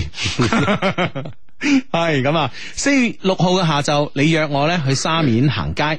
當咧出诶、呃，当行出咧黃沙地鐵嘅時候咧，見到你嘅嗰刻，我怕醜到咧唔敢直視你嘅眼睛。當日咧天氣好熱，沙面嘅人咧都好多。期間咧，我哋有講有笑，行到攰咗，我哋咧就入去一個小教堂坐低落嚟休息。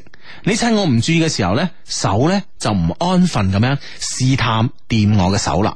誒呢一 幕咧，呢一幕咧，俾當時嘅值班工作人員睇到之後咧，過嚟講：，喂，呢度有教堂啊，請將你嘅手放好啲啦。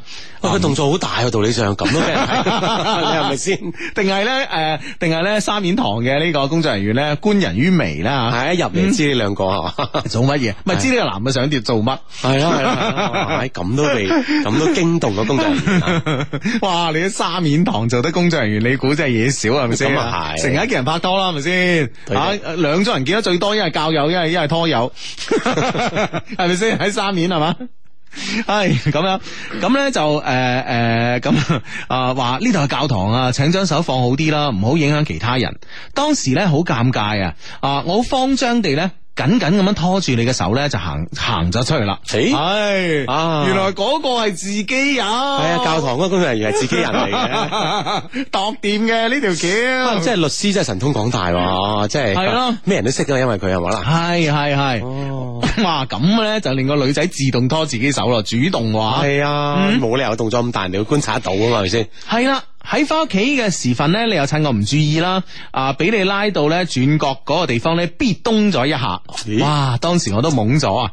而家回想起身咧，嘴角不經意咁樣輕微咁樣微微咁樣翹起，然後咧我哋咧就正式咁樣喺埋一齊啦。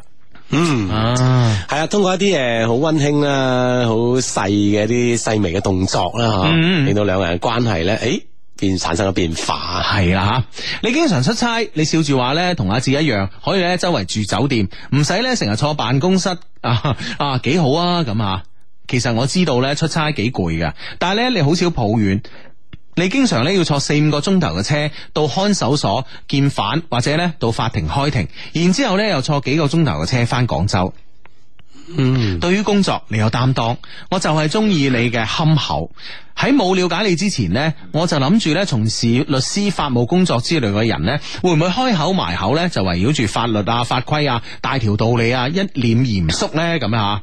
但你嘅出現呢，完全顛覆咗我嘅諗法。其實我識嗰啲都係 咁啊，譬如羅律係啊師，未見我講道理嘅。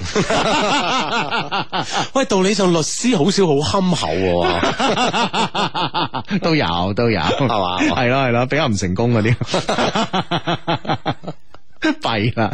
弊啊！ 系咁啊！但系你嘅出現咧，完全顛覆咗我諗法啊！你你你话咧，律師只係一份職業，冇咁複雜啊！生活中嘅你咧，幽默風趣、低調簡單，比我咧仲中意睇咧各類嘅綜藝節目啊！知唔知道咧？呢樣嘢對於我嚟講係驚喜啊！起碼咧咁樣咧，我哋嘅話題咧就可以多咗好多。寫到呢度啊，滿腦子咧都係我哋一齊睇節目討論，哈哈大笑個畫面。啊哈，咁啊，相信咧就好多周末咧都係睇綜藝節目中度過喎。如果按佢咁講嘅生活方式咁啊，係咯。嗯仲記得六月二十七號晚喺節目咧開始冇耐咧，阿志咧就讀咗我發嘅問題嘛？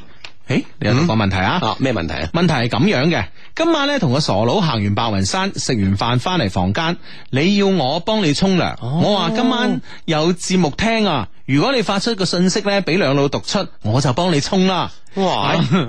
你話睬我都傻啊！我咧，我於是咧就問兩老，仲應唔應該幫你沖？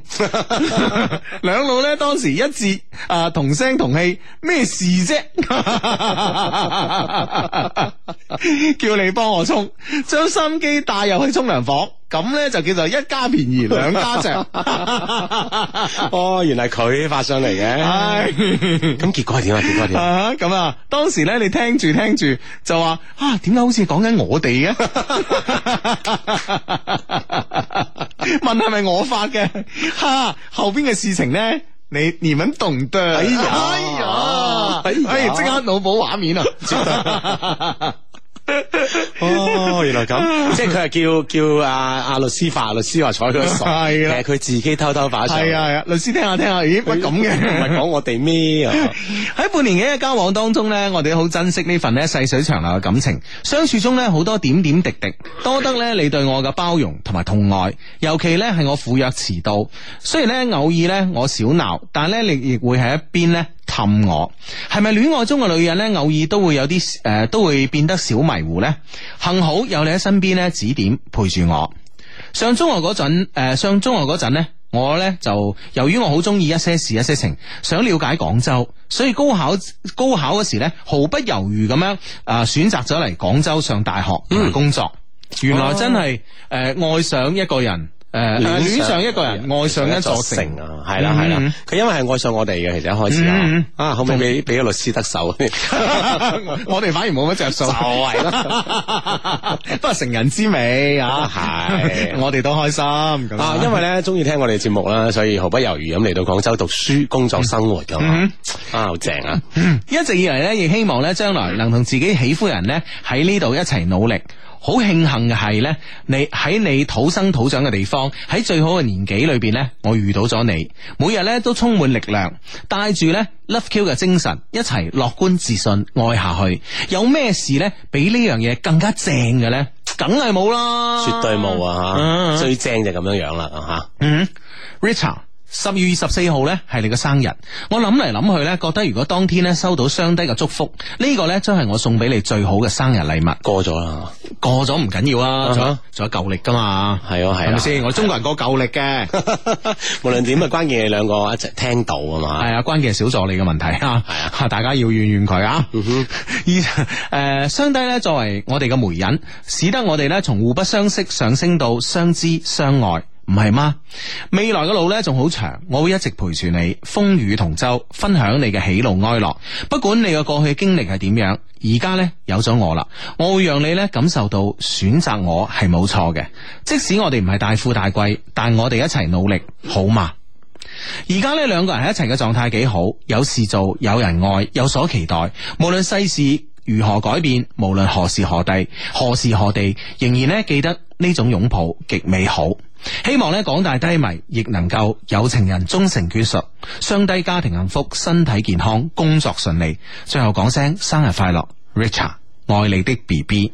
好啦，我哋啲 B B 呢封 email 呢，係二零一五年十月十五號呢寫過嚟嘅吓，係咁但係咧，由於我哋嘅小助理你知道啦吓，我唔知係咪戀愛中咧，佢係一個小迷糊啦吓，咁咁所以咧迷迷糊今日咧先將呢封 email 俾我哋，我哋咧都諗過，即係咦讀唔讀咧過咗啦，但係咧覺得咧就有心唔怕遲，十月都係拜年時啊，何係況咧只係過咗幾日噶嘛，係啦，咁啊，再一次咧，祝福兩位啦，就係 Richard 嗯生日快樂，生日快樂啊嘛，兩位咧好幸福咁開始咗兩個人嘅二人生活啊，嘛？阿志有幾個英文名咧係要讀得好認真、好仔細，唔好掠嘅。啊點啊係 Richard、 ？Richard 得唔得 Richard 啊？Richard 啊嘛，是但 啦，總係啊，總之冇掠呢呢個呢、個名咧，一掠咧嗯，就會講第二樣嘢噶啦。係咩？係啊，講成咩啊？唔知 咧。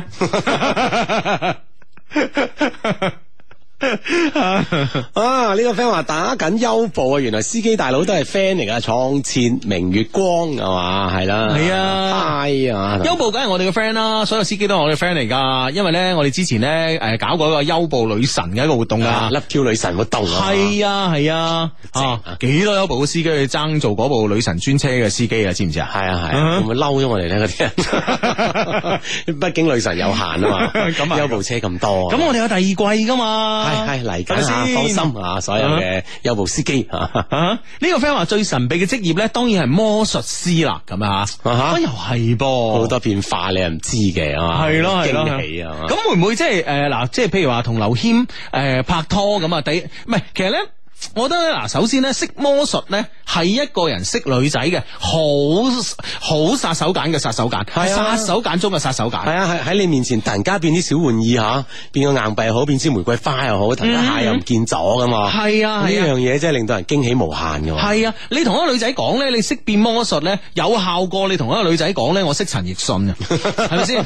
你識佢見唔到啊， 係啊，佢咁忙係咪先？係啊咁所以咧就係話，你識變魔術咧，其實咧好容易咧引起一個女仔嘅好奇心啊，變又咩，變又咩啦咁咁啊邊嚟睇下㗎嘛係啦係啦係啦自不然咧就圍繞喺你身邊。係啊，好容易拉近距離噶，所以咧，我覺得咧就好多 friend 話啊，我係識唔到女仔，仲係單身狗，我就好想盡快脱單。其實咧，淨係埋怨咧，淨係抱怨咧係冇用嘅啊，淨係呢 個呢個呢個打算係冇用嘅，一定咧要有呢個實際嘅行動。呢個最實際嘅行動咧就學翻一兩個小魔術。啊係啦，一技傍身吓，嗯好識女仔啊吓。嗯咁啊，當係啊然啦，而家咧喺喺市面上咧，好有有啲好好好小巧嗰啲魔術道具啊，可以買翻嚟嘅，買翻嚟咧教埋你點樣玩咁吓。嗯係啊好容易練咁樣吓。係啊係啊擺喺身邊咧，好容易施展起你嘅才藝啊。係啊，咁啊，大家可以上淘寶揾揾啦。咁啊，雙十一可能有得平添，咁啊。係講到雙十一咧，今日呢個小光棍節咧之夜啊，喺我哋嘅晚黑十點鐘，咁啊，loveq.cn 咧，我哋咧，哇，喺有勁量級嘅產品推出啊！大家咧可以上我哋 loveq.cn 睇睇啦啊。係官網三個 W dot L O V E Q dot C N 咁啊，十點之後咧都會有我哋勁量嘅優惠啊推出噶啦，留意咁嗯啊，相信好多 friend 已經係搶到手噶啦吓，所以你哋要加油啊！嗯，係啦，咁啊，呢三樣嘢裏邊咧，你最中意邊樣嘢啊？我諗德國鞋啊鞋係嘛？係係啊，嗰對鞋真係好正噶啊，Mark，係嘛啊 Mark 啊啊正咁樣啊，我咧就中意藍罐曲奇。啊送禮佳品 啊！唔係啊，你知唔知咧？即係誒特別咧，即係我哋誒、呃我哋即係成日要誒翻工翻到好夜啊，諸如此類咧。係啊，你誒、呃你辦公室咧有一罐藍罐曲奇咧，咁啊，咁咧你又你又可以誒、呃、肚餓食飯啊。我食係啦啊食翻兩塊啊，食翻一塊，跟住飲杯紅茶，嗰種感覺咧好美妙噶。嗯同埋咧，我哋咧，誒、我哋嘅藍罐曲奇咧，正話都唔記得講啊，我哋係買一送一，而且價錢啊，全網最低買一嗰樣嘢已經係全網最低啦，何況仲係送一。啊哈，嗯啊可能因為咧我哋我哋兩個都冇養寵物嘅原因嗯啊，啊所以咧嗰啲咧就係啱晒，另外有一樣嘢咧就啱晒啲寵物 friend 啦吓。誒、呃其實我屋企係有狗噶。哦，係啊，係嘛係啊，我屋企有狗噶，哦但係我唔係點打理佢啫嘛，係嘛啊屋企咧，其實我覺得我 佢打唔打理你啊？佢都唔係好理 我，我哋兩個即係都相安無事，佢又唔打我，又唔理我，我又唔打佢，又唔理佢，咪都幾好玩噶，因為我屋企只狗咧係柯基啊。啊哈。啊，柯基咧，大家如果有養寵物嘅 friend 咧，都知道柯基嘅樣咧就係超級萌咧，超級得意噶，係嘛，望佢係啊樣好好可愛啊！係啊係啊，同埋咧，诶，帮佢沖涼係一件好大件事嘅，所以咧，我哋呢個深妙寵物目錄咧，其實咧真係幫到我啊！諗下諗下，嗯係啊，因為而且你知唔知幫狗仔沖涼一次好貴嘅？係咪要幾百蚊啊？應該诶、具體幾多錢？因為我未曾帶過沖涼啦，但係都貴嘅。但係咧，只要咧喺我哋今晚咧喺我哋呢度買咧，呢、呢個深妙寵物目錄咧就可以诶、呃好似係免費。我我我我唔唔係太清楚啦吓，好好似係免費咧，可以咧诶沖涼一次噶。啊，咁啊，大家上官網去留留意下咁啊，睇嗯係下啊啊吓，嗯嗯，係啦咁啊，呢诶。呢個 friend 話今晚嘅 email 咧好有正能量啊，係咯，即係令令到好多無論係戀愛中嘅人咧，或者係準備戀愛嘅人咧，都覺得哇，係真係好有正能量啊嗯，揾到一個咁好嘅人噶嘛，啊啊系呢、個 friend 咧叫飛敏女吓，佢話作為一個書記員咧，揾嘅另外一诶揾、一個律師做另外一半，真係呵呵啦。 佢呵呵係係一種啊點樣嘅態度啊？你我按你嘅理解我覺得係诶诶既幸福得嚟咧，又覺得有少少無奈。係嘛？嗯即係幸福啊，揾到相相愛人幸福啦。你覺得無奈喺邊度咧？無奈呢因為職業上成日要成日一齊啦啊、吓，即係有時咧嗯當然唔一會定係同一個庭啦。嚇啊，有時咧會撞到佢咯，就係啊嚇係咯，大家咧就眉目全情，完全都唔記得當事人 啦。唔理原告被被 告，佢哋之間嘅爭拗啊。咁同埋想講少啲嘢咯，費事老婆記得咁辛苦。蘇敬仁好犀利喎，好犀利嘅打字哇真係好快記得吓。我覺得有時咧，即係嗱，誒，你有冇你有冇自己上庭打下官司啊？我有啊，啊，你有啊？係啊咁我勁嘅你，係啊我 咧。 你喂，我上庭打官司嗰陣咧，我覺得個書記員咧快記嗰個打字快到咧，有時我未講啲嘢，佢佢就都知道你想講佢咩知道啊？佢都估到我講 咩，我就搏命要轉話題，等你估我唔到。所以嗰、個嗰個女仔會好憎我。係啦，咁啊真係好犀利啊！佢哋嘅速技啊，嗯哼，咁啊呵呵啦，無論點都幸福嘅係嘛嗯。啊呢、個 friend 都記得喎吓、Hugo 六年前你嘅寵物魚點樣啊？咁啊，咁啊，梗係鬱鬱而終 啦。主要你又冇俾人點打 你噶，我見佢差唔多，诶、我見佢差唔多，即係诶、誒面臨面臨咧呢個生活中嘅，即係佢生命中嘅最後一刻。咁我又唔想喺我眼前見到诶佢嘅生命終止，所以咧我毅然咁樣將佢倒咗落珠江吓。啊當然啦，我知道我知道咧，我養嗰條係海魚嚟嘅。係嘛？你話你但系你見到喺你喺你面前死，係咪先？咁我覺得啊，珠江可能都鹹鹹地啦，都 OK 啦，係咪 先？唉，女朋友遲咗兩個月對我愛理不理，都係唔係好打理大家啊！今晚鼓起勇氣同拍拖半年嘅女朋友係講分手，係真係算係解脱吧咁樣。啊，哦，咁呢兩個月愛理不理啦，有咁多嘅結果，嗯其實都 OK 啊，費事大家嗬耿耿於懷咁樣嗬，相信呢兩個月嚟大家都好辛苦啊。係。嗯，好咁啊！呢個 friend 咧，哎呀，原來咧啊，我哋都係魔術師啊，學咗四年嘅魔術愛好者嚟回答啦。興趣一般般嘅咧，稍為學幾個小魔術咧就夠啦。係嗯即係如果識女仔嘅話，幾個小魔術咧就夠啦吓。啊，真係魔術師嘅話咧，其實咧真係做魔術師嘅話咧，其實咧真係好孤獨嘅，啊，因為好多嘢要學啊，因為咧唔同於咧玩音樂同埋跳舞啊，魔術師嘅時間咧大部分都係一個人喺度排練同埋練習嘅。嗯哼。啊啊，特別啲誒，即係叫咩眼前魔術啊，嗰兩隻手咧係嗯搏命，每日都練練練到好快好順噶咁樣，嗯，係啦。啊呢呢個 friend 都知道柯基話，愛死柯基啦，懵包啦，好羨慕。係啊，柯基真係狗得意㗎好多 friend 養寵物噶嘛。係啊，哇！呢、個 friend 就攬住寵物嚟影相添係吓。啊，佢話誒咁啊誒，佢話帶住狗狗聽節目，佢算唔算係新聽眾啊？咁啊算咁啊。嗯，係啦，我相信咧，其實唔單止係魔術啦，如果你真係要將一一樣嘢深入咁研究落去咧，其實都係好孤獨噶，嗯係嘛？嗯有時都係咁樣樣。係啊吓，诶係咯。正如其實其實其實我我我呢兩日咧，我睇咗一個誒、呃我睇咗個新聞啊。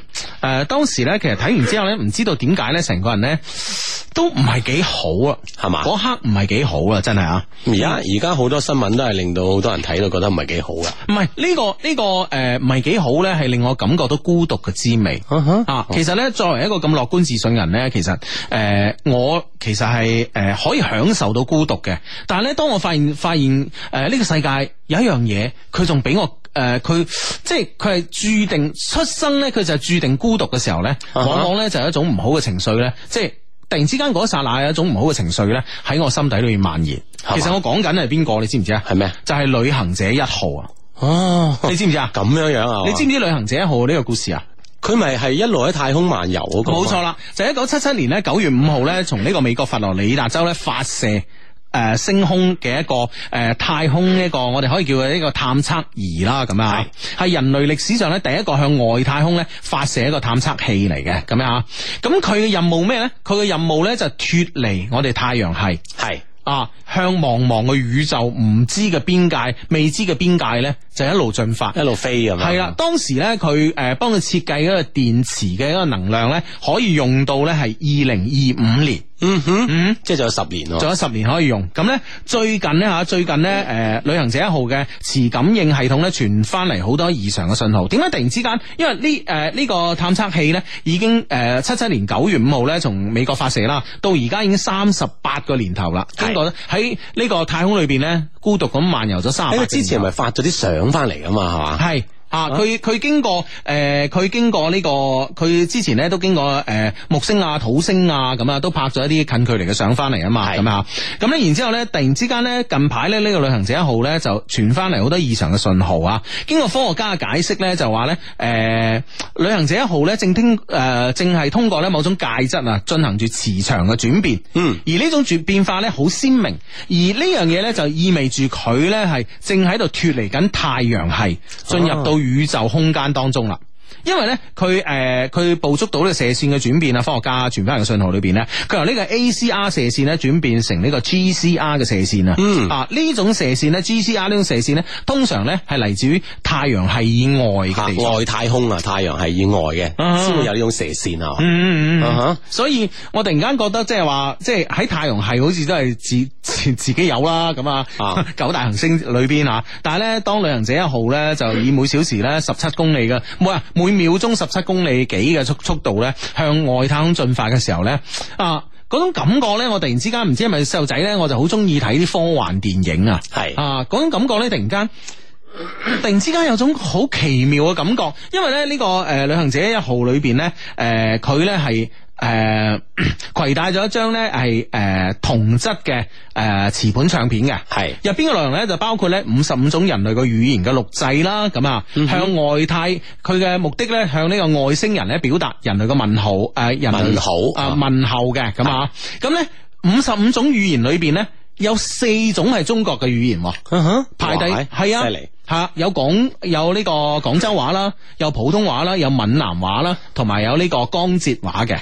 嗯哦，係啊，诶、問候嘅語言為咧呢個星诶、呃行星地球嘅孩子向你哋問好。啊，其中咧仲包括咗咧當時啊時任呢個聯合國秘書長啦庫爾特啊呢個問候，同埋咧當時嘅美國總統嘅啊卡特嘅問候，同埋咧關鍵咧係有一個九十分鐘嘅聲樂集錦，咁啊哦裏邊咧誒有好多當時好著名嘅樂隊啦，誒、包括誒、Beatles 啦、Rolling Stone 啦、誒、Paul McCartney 啦、誒 得得得 Paul McCartney 都係 Beatles 噶，嗯誒、即係包括當時誒 U2 啦咁啊，即係包括好多好多當時嗰、個、誒好出名嘅樂隊啊，好出名嘅樂隊啦，咁啊，咁樣咁樣嘅一啲音樂嘅啊，同埋咧十一幅嘅影像。十一幅嘅影像係太陽系咧各個行星嘅相啊，同埋咧好得意嘅，同埋咧誒其中咧仲有咩咧？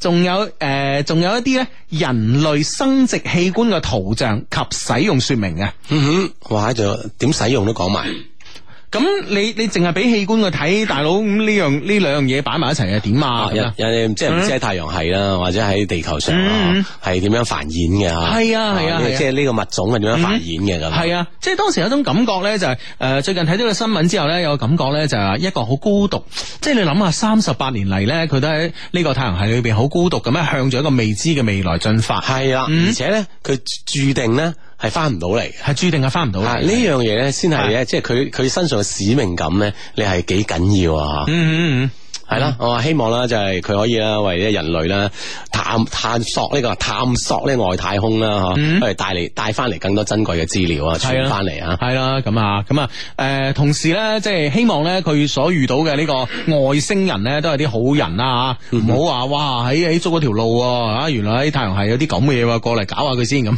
咁啊弊啦，咁啊弊啦，即係惹禍上身啊！當然啦，我我想像力有時就太豐富嘅，係啦，咁啊，嗯誒無無論點啊，誒，我相信咧，佢對我哋人類咧，可以帶嚟更多嘅未，帶嚟更多嘅未知啊！呢樣嘢先係最緊要啊，真係。嗯係啊係啊，咁啊，嗯咁啊呢個 friend 話 Hugo 藍罐曲奇買一送一係咪買九百零八克啊送九百零八克咧？咁啊呢個咧誒當然唔係噶啦，咁啊啊，上官網留意。係啦，買大送細啊，上官網留意就得噶啦。